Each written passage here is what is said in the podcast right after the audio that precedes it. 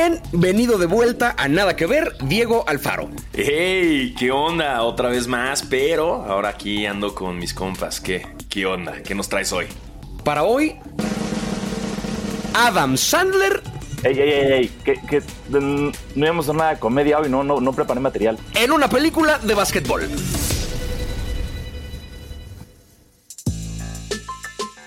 Bienvenidos y bienvenidas. Hoy los saluda Javier Ibarreche y estoy muy contento porque hoy vamos a hablar sobre una película bastante esperada este año y que creo yo que no importa si no les gusta este deporte o no suelen ver este tipo de historias, estoy convencido de que con los invitados que tenemos hoy seguro van a terminar el episodio totalmente fanatizados con el básquetbol. Directo desde el podcast Basquetera Feliz, hoy me acompañan Diego Sanasi, Esteban Hernández, a quien tal vez conozcan mejor como Basquetebo, y Diego Alfaro, con quien me comprometí a no nombrar ni una vez a Ryan Reynolds. Sí, ya, por favor, por favor, ya no puedo volver a decir la palabra Ryan Reynolds en mi vida, creo. Ya, lo dijimos demasiado, estamos enamorados de él. Y con razón. Pues nada, ¿cómo están amigos? Bienvenidos a Nada que Ver. ¿Qué tal? ¿Qué dice, qué dice la vida? Hey, todo bien, muchas gracias por la invitación, muchas gracias por tenernos por acá. Cualquier excusa siempre es buena para hablar de básquet y películas, así que gracias. Siempre. Em, pues nada, justo como mencionaba hace ratito, eh, vamos a hablar un poquito de básquetbol y un poquito de Adam Sandler porque eh, vamos a hablar hoy de la película Garra, Hustle en inglés, eh, que ahorita hablaremos un poco de qué tan precisa o no es esa traducción, eh, que pues es una película en la que Adam Sandler interpreta a un reclutador de talento, ¿no? Es, el- es un scout que viaja por el mundo buscando nuevos talentos del básquetbol y encuentra en España, en un partido de básquet callejero, a un basquetbolista que se llama Bow y que resulta que es un talento sobrenatural de- se mueve, corre, es alto, defiende, ataca, hace absolutamente todo. Y pues un poco lo que vemos es la historia de Adam Sandler tratando de traer este jugador a su equipo, que es los Sixers de Filadelfia. Eh, primero que nada, y antes que cualquier otra cosa, ¿qué les pareció la película? Ustedes que ya la vieron. Eh, me gusta, me gusta. Eh, Garra no creo que sea la, mejor. está, está raro, está raro, pero bueno, se, permite si le quieren llamar así. Me gusta y, y me intriga mucho y me gusta mucho la actuación de Juancho Hernán Gómez. Lo hace, lo hace, lo hace muy bien, sorprendente. Mejor que LeBron James, sin duda, ¿no? Que ahí tiene su Razzie. LeBron James que ganó un Razzie como peor actor del año por interpretar a LeBron James. ¿Qué tan mal lo tienes que hacer para que eso te suceda? No es el caso con este, con este basquetbolista que, de hecho, yo no sabía que era un basquetbolista cuando vi la película. Han de saber que yo no estoy tan clavado con el mundo del básquet. Yo pensé que era un actor que jugaba muy cabrón básquetbol. Resulta que no. Resulta que es un basquetbolista que actúa bastante chido. Tampoco es un basquetbolista tan bueno. Exacto. Sí. Ese- ese es- esa es yo creo que la frustración número uno, ¿no? Porque además Sí. tienen que actuar de, de un basquetbolista que es mucho mejor de lo que él en verdad es. Que puede ser un poco frustrante. O sea, bueno, a ver, a ver, si o sea, estamos hablando de eso, el brother es selección nacional española, güey, campeón mundial 2019. Sí, juega en Utah, ok, pero brother, es, o sea, no, no, yo no voy aquí a cuestionar las habilidades basquetbolísticas de Juan Hernán Me gana, me gana, me gana en un 21. Eso sin duda, eso sin duda. Pero cualquiera de los en términos de NBA, no, no, no lo estoy subestimando, no lo estoy subestimando, nada más, nada más le, le, le- o sea, sí, sí, el, el- el personaje de la película es mejor que Juancho Hernán Gómez. Eso Que sí. aquí un poco entra, entra la disyuntiva de, ok, ¿qué preferirías entonces? ¿Tener un güey que sí puede actuar como lo que está actuando este basquetbolista o tener un tipo del talento de LeBron James que actúa como LeBron James? O sea, para una película creo que te conviene más lo otro. Justo. Y para gente que no ve la NBA, que claramente esto no es un problema, prefieres mucho más tener un actor que, que actúe chido. Pero para nosotros, a, a mí se me hizo muy extraño verlo, verlo contra Anthony Edwards, que es un jugador muy bueno en la vida real, muy, muy bueno. Y le da muchísima pelea, le, le echan ahí muchísima galleta y ves cuántos partidos ha jugado Juancho en los últimos años y sí, es, es triste. Ahí, eh, justo mencionas una cosa interesante que es este rollo de, de los partidos. Me llama la atención con esta película que creo que sí genera como esta parte de la adrenalina y de la emoción y lo épico que puede ser una historia de deportes, cuando lo cierto es que no juegan realmente un solo partido. Todo lo que vemos son entrenamientos, son este, sesiones donde el güey está haciendo ejercicio, por ahí un par de partidos amistosos como de exhibición, y vemos esta cosa que le llaman el, combine, ¿no? Eso, ¿qué tan importante realmente esto del combine en una en, en el mundo del básquetbol? O sea, si es algo a lo que se le preste atención, es algo que la gente está como pendiente de estos nuevos talentos que van a llegar o o sea, como fanático, si eres un clavadazo que está como viendo los picks y cómo se va a mover el draft, sí. Si eres un güey casual como pues nosotros, la realidad es que no, no le pones mucha atención al combine. Lo que te sirve el combine es como equipo profesional y como manager de estos equipos, de estar viendo si las grandes promesas que vienen en serio son lo que tú esperas O y si hay algún otro jugador que tal vez no escauteaste también, que te llama la atención, que es como, espérate, ¿y este cabrón quién es? Justo como pasa en la película. Entonces, para las directivas de los equipos es muy importante. Para los fans, la verdad es que, pues, creo que yo nunca he visto un combine en la vida, así como, sé que existe, pero nunca es como, ay, hoy es jueves de combine, vamos a pedir alitas. Este, no. Sí. No, y además hasta, hasta en el NBA 2K, en el videojuego, luego es de, es de hueva, ¿no? El Combine. Es, como, Es "Ay, no, aburridísimo. tengo que hacer el Combine, güey, para ver en qué equipo quedo, a ver si soy bueno o no. Pero, pero lo que me gusta también de la película es, deja todo eso del Combine, que te narran algo que quizás nosotros no estamos tan enganchados en eso. Me gusta mucho cómo abordan la NBA desde lo que hay detrás de la NBA, ¿no? Eh, que muchas veces no lo vemos, ¿no? La importancia y todo lo que hay para encontrar un jugador, porque estamos muy acostumbrados también que los jugadores que entran son los de, los de colegial. Eh, y me gustó mucho la, la que metieran este lado internacional de, de la NBA. Curiosamente, hace eh, año y cacho me, me llegó un casting justo y me dijeron, ay, ¿no quieres hacer un casting que te guste el básquetbol? Y era justo para, para esa película. Y ya viendo los jugadores y todo, los, todo lo que sale, no sé de qué chingados querían que saliera yo, güey, porque... no. Pero hice mi casting. Me dijeron, es una película producida por... A lo mejor del güey que rebasa en la bici a Bow corriendo ahí en la, en la pendiente. Sí, sí, sí. Ya después la vi ahorita y fue como de, "Mm, ok, con razón no quedé. Ok, este, justo esto que mencionas también me parece, creo, interesante de la película, que es, si bien tiene esta cosa de la típica historia de superación a, tra- a través del deporte, lo cierto es que el protagonista de la película no es el jugador, es el reclutador, ¿no? Es Adam Sandler y es un poco la historia del reclutador que está detrás de, esto, pero sigue siendo una historia de superación, porque también estamos viendo cómo él tiene su propia lucha, para empezar tiene su pasado en el básquet que se vio frustrado por un accidente que pues le dejó atrofiada la mano y que pues ya no pudo volver a jugar como antes. Pero aparte tiene esta historia de que el güey quiere ser asistente de, de coach. Al- y al mero principio de la película, esto nada más para quien no la ha visto, para ponerlo en contexto, al mero principio de la película, el dueño del equipo le dice, ya no vas a viajar más, ya vas a ser asistente de coach, tu sueño se va a cumplir. Al día siguiente, el dueño del equipo se muere, queda a cargo del equipo el hijo del dueño, que pues es un güey que creció en cuna de oro, toda la vida con dinero y que quiere demostrar que, que vale más que el papá. Y entonces manda a Adam Sandler de regreso a no, ponte a viajar y consígueme a la siguiente gran estrella de la NBA. Entonces también vemos un poco la historia de superación del güey que está detrás del, eh, del deporte. Ese, ahora sí que, ¿qué tanta atención le ponen ustedes a esa como fans del básquetbol a la parte que hay detrás de, los, que, van reclutando, qué jugadores nuevos entran? O sea, más allá de que no vean el combine, porque entiendo que es una cosa aparte, ¿qué, tan emocionante es este periodo de cuando llegan jugadores nuevos y a ver quién es la siguiente nueva gran promesa? Pues es, eh, eh, a mí me gusta mucho. Mira, realmente es complicado enterarte de esas cosas, ¿sabes? Ahorita es más fácil por redes y que de repente sale un video en Instagram de, güey, ve a este güey, este cabrón de Lituania que mide dos metros 10 y, la, y bota cabrón y tira de todos lados. Como, wow, no sabía que, como cuando salió el mixtape de Porzingis antes del draft, que todo el mundo decía que es de dónde salió este hombre. Es muy emocionante eso cuando, cuando realmente sale uno nuevo, pero cuando ya sabes que a fin de cuentas todo pick en el draft es casi casi un volado, sabes que ninguno está asegurado, que todos pueden venir hypeadísimos y de repente ahorita no te acuerdas del primer pick de hace tres años. eh, eh, eh, ahí baja un poco la, la locura. O sea, como que realmente es como, wow, este se ve que juega cabrón, pero no me voy a emocionar hasta estarlo viendo en playoffs en la NBA. Si no todos son Magic Johnson o Larry Bird, ¿no? O sea, que como que tuvieron esta historia de que su primer año ya le están rompiendo así. Sí, sí, sí. Y eh, aquí, bueno, un poco, este, qui- quiero hacer un pequeño paréntesis hacia otra película que no sé si la vieron o no, que es la película de Diamantes en Bruto, que es una película que también hizo Adam Sandler hace unos años, que tiene un poco que ver con el básquet porque pues ahí interpreta a un güey que es adicto al juego y parte de las cosas a las que es adicto es justamente apostarle a partidos de básquetbol. Sabemos que Adam Sandler es un fan del básquet en la realidad, entonces no es casualidad que haya hecho esa película y esta película, este, la de Garra también. Eh, no sé, ahora sí que ¿Cómo ven ustedes a Adam Sandler en esta faceta de actor no cómico? Porque lo cierto es que eh, tanto Diamantes en Bruto como la película de Hustle son dos películas que no le apuestan para nada a la comedia. Tienes un Adam Sandler bastante más serio, completamente en otro tono. Ahora sí que, ¿cómo ven esta faceta de Adam Sandler dramático, por así decirlo? A mí me encanta, la verdad. Eh, digo, además porque ya tenía una bastante mala rachita en cuanto a la comedia. Entonces, ya Vaya. que haya llegado en este tono y, y sobre todo en un gentil, ambiente. Sí, no, fui, fui gentil, fui muy buena onda. Pero me gusta porque además sí se nota su pasión por el básquetbol. Creo que, eh, eh, que la temática de ambas películas sea el básquetbol. Se nota mucho su pasión. Juega muy chingón Adam Sandler. ¿Has visto sus videos echando la reta? La neta lo hace muy bien.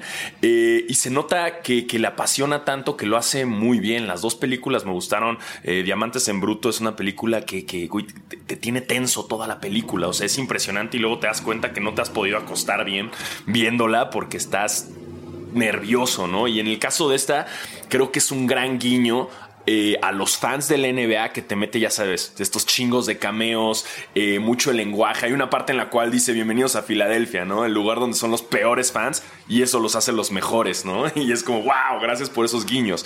Eh, y, que a la vez si eres alguien que no tiene idea de básquetbol, como tú lo habías dicho, también te apasiona y te engancha, ¿no? O sea, creo que sí es, es una buena forma de atraer nuevos fans a la, a la liga. Simón. Yo ahí estoy un poquito como en un terreno medio con el básquet porque tuve, una época, cuando iba en secundaria sobre todo, yo jugué básquet hace muchos años, en la secundaria, o sea, si, a mí también me ganan un 21 eh, cualquiera de los que salen en la película, pero este, pero y me acuerdo que yo, yo me clavé mucho con estos videos de And One que eran como de este básquet callejero con un chingo de trucos acá. Y The Professor, para quien haya visto estos videos, sale en la película. A mí ese cambio me emocionó un chingo. Y salen más, o sea, al final cuando salen los créditos también sale Main Event y sale, o, sale, que, yo nunca los vi. O sea, nunca los vi en la película, pero cuando salen los créditos fue de, hey, ¿por qué no vi? ¿Dónde estaban? Pero, pero salen varios del, del One Mixtape. ¿Hubo algún cameo que les emocionara particularmente así en la peli cuando vieron un jugador y dijeron, no mames, este ese... Así DiCaprio en el meme, ¿sabes? Reconociendo el... A mí me mm. pasó con cuando sale Kyle Lowry con, con otro jugador, creo que de los Sixers, que, le, pide tomarse una foto o algo así y le dice, ¿cómo, cómo sabes que fue para mí? y le dice como, ah, obviamente fue para mí. Se me hizo muy chido porque casi muchos de los jugadores que salen son de Filadelfia, te, tiene sentido, pero de repente metieron Kyle Lowry juega en el Heat, que es el equipo al que yo le voy. Sale Trey Young también. Anthony Edwards me sorprendió mucho también porque tiene un papel importante, actúa pues, me encanta. Anthony Edwards, Anthony Edwards villano me encantó. Sí, sí porque además no la hace de Anthony Edwards. O sea, sí tiene un personaje, que es lo, interesante de los jugadores que sale. Él no lo hace como tal cual de, de, sí mismo. Eh, Doctor J, que saliera también está oh, muy interesante, ¿no? Sí, sí, sí. Eso que dices de que es un personaje es lo único que me llamó de repente la atención de la película, ¿no? Porque era como. Está todo el crew de NBA on TNT pero Kenny Smith no es Kenny Smith. Entonces fue como, eh, eh, eh, ¿cómo? Entonces, ¿sabes? Pero lo hace muy bien. O sea, Kenny Smith es, un descubrimiento impecable de la actuación. Yo hasta lo vi y dije, a ver qué tal lo hace. Y güey, muy chingón. Sí. No digo que no actúe bien, nada más me salta ese de repente mm. momento de en qué universo estoy. Estoy, ¿sabes? Como de repente si estás viendo la peli de los X-Men y sale Wolverine y no es Wolverine. Es como, ¿qué, qué, qué? qué? Entonces, e, esa parte nada más del multiverso NBA me sacó de onda, pero, me gustó mucho. Pero que está cagado porque justo, o sea, si no eres fan de ese mundo, pues tú estás viendo un güey que actúa y que cumple con el papel y que se ve que sabe de lo que está hablando. Pero si se ubicas ese universo, estás de repente reconociendo, pues eso, ¿no? Como los cameos de las películas del multiverso hoy en día, que es como, ay, mira, y está este, y está este, y está este. Y se vuelve también un ejercicio emocionante para quienes son fans de ese mundo, porque pues está reconociendo un chingo de figuras ahí en, en, ese, en ese mundo. A mí está, cagado porque esto con, con Adam Sander, eh, yo vi, ahora sí que Creo que esta película funciona para quienes les gustó ver esa faceta dramática de Adam Sandler en Diamantes en Bruto, pero creo que también funciona para quienes no les gustó Diamantes en Bruto por la parte estridente y gritona que tiene. Porque si no lo han visto, es una película que el 90% de la película es Adam Sandler o alguien gritándole a él.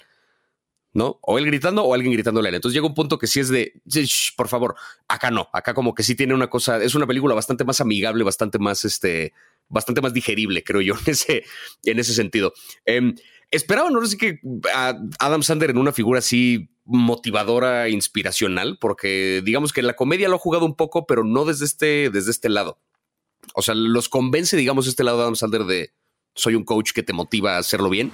Creo que sí me convence como, como scout. Me convence mucho como scout y, el hecho que lo pongan ahí nada más de asistente de coach eh, y es lo que aspira. Eh, sí se la, se la crees. O sea, sí, sí lo podrías tener ahí como de una forma emotiva de sí, sí se la creo, sí se la creo, sí, sí, sí. Y es que es, lo que lo que decían, o sea, se ve que sabe muchísimo y entonces tienes el conocimiento que ya trae. Eh, ya se ve bastante grande también, entonces tiene un aspecto de que se ve que es un coach que lleva muchos años este, picando piedra y, y sí, no, cuando le grita, cuando están practicando y le está diciendo groserías y todo eso, eh, pues, sí, sí motiva. Bueno, yo, yo sentí eso, no sé qué pensaste tú, así. Yo creo que hay un balance muy bueno justamente entre este motivador de entiende que si no estás obsesionado con esto no vamos a llegar a ningún lado y la parte divertida de ama el juego. O sea, como que nunca perdemos de vista con Adam Sandler el esto es un juego. Y eso, esa parte a mí me parece muy chingona porque nunca se convierte en un, ah, piensa en tu familia, piensa en tus hijos, piensa en la oportunidad. No, es un, hey, your mom's a whore. ¿Qué? Y, y, se baja la, y, se baja la comedia y echa chistes y se vuelve a poner intenso. Entonces creo que ese balance está muy bien logrado en la película en el que te das cuenta que es un güey que no está perdiendo el big picture, no está entendiendo cómo tiene que manejar a este jugador. Es un muy buen punto porque aparte, si la historia se hubiera ido más hacia piensa en tu familia, piensa en el bien que les podrías hacer si, si consigues este, un lugar en este equipo, entonces, si ese fuera el caso, el deporte entonces se vuelve sustituible. ¿Sabes? Podría ser básquet, como podría ser fútbol, como podría ser tenis, como podría ser cricket. ¿Sabes? O sea, no daría exactamente lo mismo. Pero como en este caso hay una fijación particular con el básquetbol, no es reemplazable. O sea, la película funciona con básquetbol, no con otro deporte. Por la dinámica que tiene detrás, por la burocracia, por el, eh, por cómo funcionan los fans, por la parte de la cultura pop.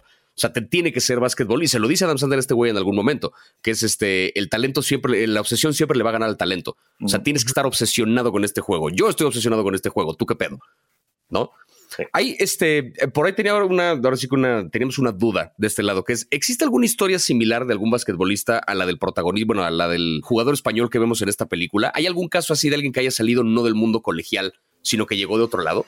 Sí, sí, hay varios, sobre todo como del, lado eh, europeo. A mí me encantaría que le hiciera una película a Nurkic, un jugador de los Blazers, que, que de hecho fue descubierto porque su papá es policía y el papá en un bar se madreó como a 13 personas y los arrestó. Eh, y a partir de eso fueron scouts a ver si, a preguntarle si no tenía un hijo. Y le dijo, sí, aquí está mi hijo, que tiene en ese entonces 15 años y nunca ha tocado un balón de básquetbol. Y los scouts dijeron como, hey, vente. Y se lo llevaron y, bueno, ahorita está en, la NBA. Pero ese es uno de los casos, pero sí, o sea, dentro del NBA hay muchos jugadores no drafteados, ¿no? Que, que, que, llegan muy lejos y no sé si tal cual que los vieron en la calle jugar, porque sí, obviamente suena más, pues más aspiracional, ¿no? Y más dramático, pero sí. Y es una parte más como hollywoodense, más, este, más fantástica de la película, pero sí hay historias como esa. Sí, o sea, había uno justo en, en, el, en el And One Mixtape, uno que se llamaba Skip to My Lou, cuyo nombre era Ray Farrellston, que terminó jugando en los Rockets, jugó en los Raptors, creo que llegó finales de conferencias con los Rockets o algo así. O sea, tuvo una muy buena carrera en la NBA y fue el único de todo el crew de Anduan que llegó a la liga. Ese pedo a mí de Anduan me parece, te digo, fascinante. Digo, es que estoy seguro que hay gente que está escuchando esto que sí los vio estos videos, pero mm. aparecen de pronto en TikTok. Está de hecho de profesor bastante activo. Él luego todavía sube clips de cuando va gente en la calle y les tuerce los tobillos y les hace unos pinches trucos ahí de fantasía que dices, esto para propósito práctico en el deporte no sirve, pero qué padre se ve, ¿no? O sea, es una cosa. Sí, pero una vez vino al, parque Pushkin y sí, sí, sube nada más los videos en donde él rompe madres, porque me contaron que un, que un compa así no lo pudo hacer nada y lo defendió bien y ese video nunca apareció. Pues sí. Sí, sí. Pues tampoco va a subir los videos donde queda como un pendejo el profesor. O sea, el profesor pues estaría bueno uno, ¿no? Uno que, que, suba los bloopers, ¿no? Así de aquí, aquí sí me taparon, ¿no? Aquí sí me chingaron. Bonito. Que un perfil que se llame The Student y que ahí suba los videos donde le. Que de hecho, eh, bueno, ahora sí que pequeño dato de la, de la película, con esto que hablamos de, de si había historias así con jugadores que, que, hubieran llegado de un lugar diferente. Originalmente la historia iba a tener como protagonista un jugador chino. Esa era como la intención original con el guion. Mm. Lo cambiaron, me imagino yo que tuvo que ver con el casting, porque encontraron este jugador que daba el perfil, actuaba y demás, pero conservaron además el rollo de la barrera del lenguaje. Eh, ahora sí que, ¿cómo es ese pedo con el, el mundo de los jugadores extranjeros en la NBA? Eh, existe también como este, porque luego aquí en México, por ejemplo, con el fútbol es todo un tema, ¿no? De quiénes son mexicanos, cuántos jugadores de otro, de otro país puede haber acá. Ese tema, ¿cómo está en la NBA? O sea, si hay un chingo de extranjeros o, es primordialmente eh, estadounidenses o cómo está ese, trip? Sí, sobre todo creo que en los últimos años ha, pasado que hay más y que los mejores jugadores de la liga ah, son extranjeros. Eh, los últimos que tres, cuatro MVPs han sido extranjeros. Eh, siempre los que están ahí en la conversación son extranjeros. Y según yo, no hay límite de, cuántos jugadores puedes tener en un equipo, pero tampoco es que haya equipos de cinco extranjeros. Eso sí es, mucho más raro. No, y el lenguaje sí puede ser un gran pedo, ¿no? O sea, en el caso Sí. incluso de, de- de Gustavo Ayón, el mexicano, eh, uno de sus grandes problemas era eso, que no se le facilitaba tanto el, el inglés en eventos, por eso regresó, o sea, se fue a España, como, "Bueno, a ver, aquí no puedo, ¿no? Porque ya en el momento de tener que estar entrenando y con un equipo, sí puede llegar a ser eh, muy complejo, pero está chingón, como lo dice Teo, que, que, que ya cada vez hay más europeos, cada vez hay más extranjeros, entonces pues ya no, no, no sé si la- el, el lenguaje sea tanto ya una frontera tan grande. Y, y bueno, ya como co- un poquito como para ir perfilando así hacia el cierre, si ustedes fueran Adam Sandler y pudieran hacer una película con una estrella de la NBA, ¿a qué estrella de la NBA elegirían para su película? Uy. Híjole. Uy. ¿Historia del primero. jugador o solo que salga el jugador? Yo pensaría que saliera en la película, o sea, se pueden ir hasta la cosa biográfica, se pueden ir a Space Jam, se pueden ir a hacer una peli de terror, why not? Así que harían con un jugador de, de básquetbol. ¿Jugador actual? Sí. Ah, Ok. No me sirve de nada eso, nada más como que me poquito. Yo haría una película con, con Janis. Porque siento que Janis este, tiene una personalidad muy particular, es muy chistoso, es de Grecia, eh, la barrera del lenguaje no está ahí 100%, pero a veces hay cosas que no sabe como culturales. Recientemente aprendió que las Oreos se sopean en leche, como cosas así. Y creo que quizás para una comedia eso podría, podría Justo. funcionar muy bien. Y además su historia, la verdad, es, es muy, muy buena. All right. Yo creo que agarraría a Kawhi Leonard a ver si ya saca algo, ¿no? Así como de, de comedia, una risita o no sé. Creo que, creo que puede funcionar. O si no, ya de perdida a, a Blake Griffin, que pues, es un gran estandopero, güey. Entonces creo que también Sí. podría ser una buena comedia. Ese man sí es cierto que en batallas de roast lo he visto más de una vez y oye, es Lo filoso el muy güey. bien. Sí, sí, sí. Yo, yo haría el remake de Juego de Gemelas con los hermanos Morris.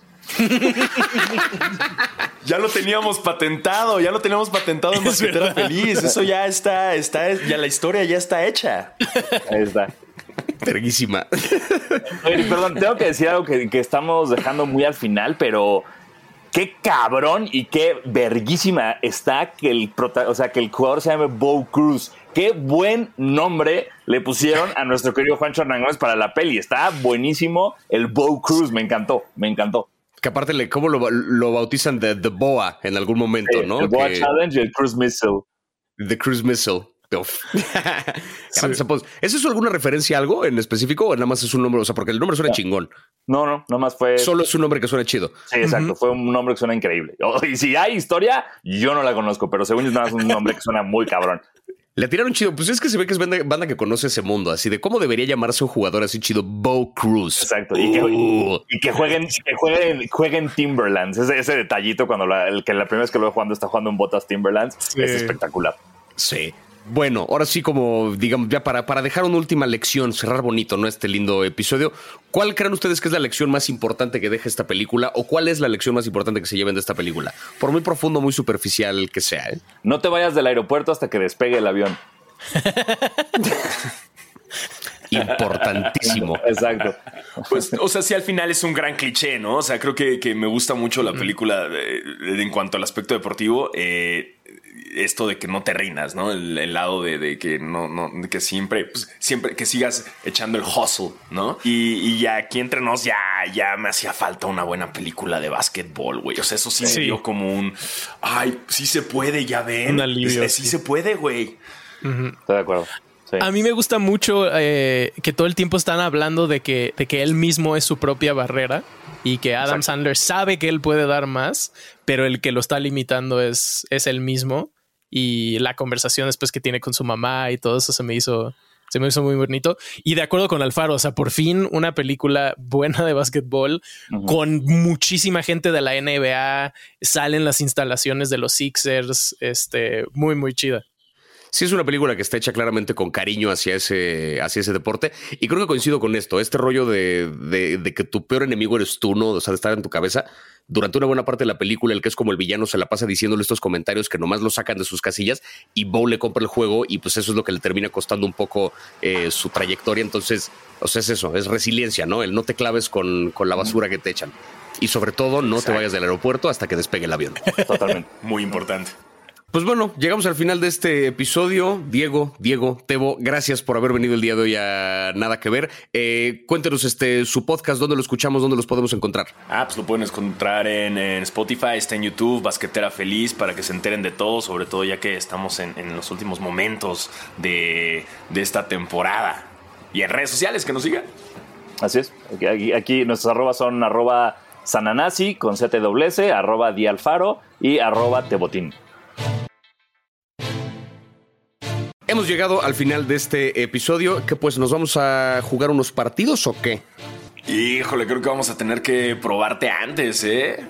Sí, O sea, no soy alto, pero me defiendo. Estorbo. Mira, yo no tengo rodillas ahorita, entonces con mucho gusto vemos qué podemos hacer. Y pues bueno, no olviden pasar por la cuenta de Netflix MX para recomendar otros contenidos que nos motiven, sean deportivos o no. Y si quieren ver más películas de básquetbol, pasen por nuestras redes siempre inundadas de NBA. Recuerden que todos los episodios de Nada que Ver y de Basquetera Feliz se pueden escuchar en Spotify y en todas las plataformas de podcast. Pues yo soy Javier Ibarreche y esto fue Nada que Ver, un podcast de Netflix producido por el equipo de Posta. Gracias por escucharnos.